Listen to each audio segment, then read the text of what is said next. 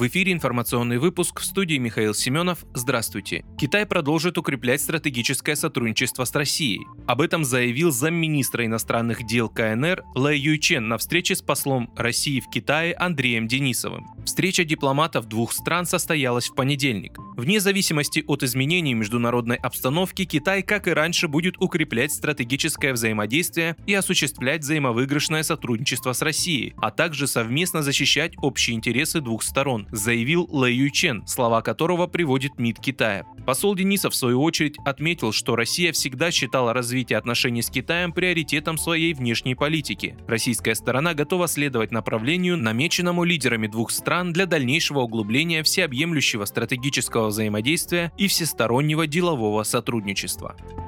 Глава Минпросвещения Кравцов заявил, что школьники начнут изучать историю с первого класса. Минпросвещения введет предмет истории с первого класса, сообщил глава ведомства Сергей Кравцов. Мы сделаем все, чтобы сохранялась историческая память. И мной принято решение, что историческое образование начнется в школах с первого класса, сказал Кравцов. Сейчас школьники начинают изучать историю с пятого класса.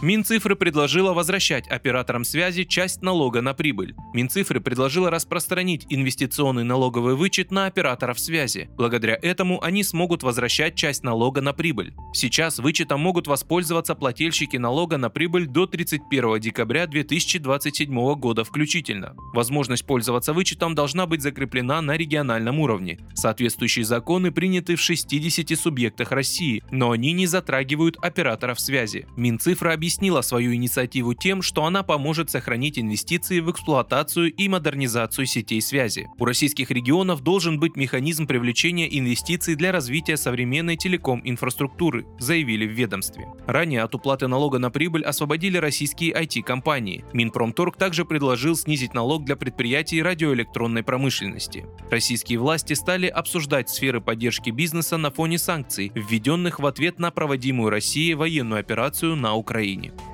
Центр защиты прав граждан помог переселить семью из аварийного жилья. Илья Живакин с сыном жили в аварийном доме по договору соцнайма. Деревянный барак до революционной постройки в городе Углич Ярославской области непригоден для проживания и подлежал расселению и сносу еще в 2018 году. Но чиновники запланировали расселение только на 2029 год. Мужчина обратился за помощью в Центр защиты прав граждан в Ярославле. Правозащитники попросили помочь в разрешении проблемы депутата Госдумы справедливороса Анатолия Гришневикова, который обратился напрямую к губернатору Ярославской области. Благодаря слаженной работе Центра защиты прав граждан и депутата, заявителям выделили по договору соцнайма двухкомнатную квартиру в Угличе, и семья с ребенком смогла переехать из барака в безопасное и комфортное жилье. Вы слушали информационный выпуск «Оставайтесь на справедливом радио».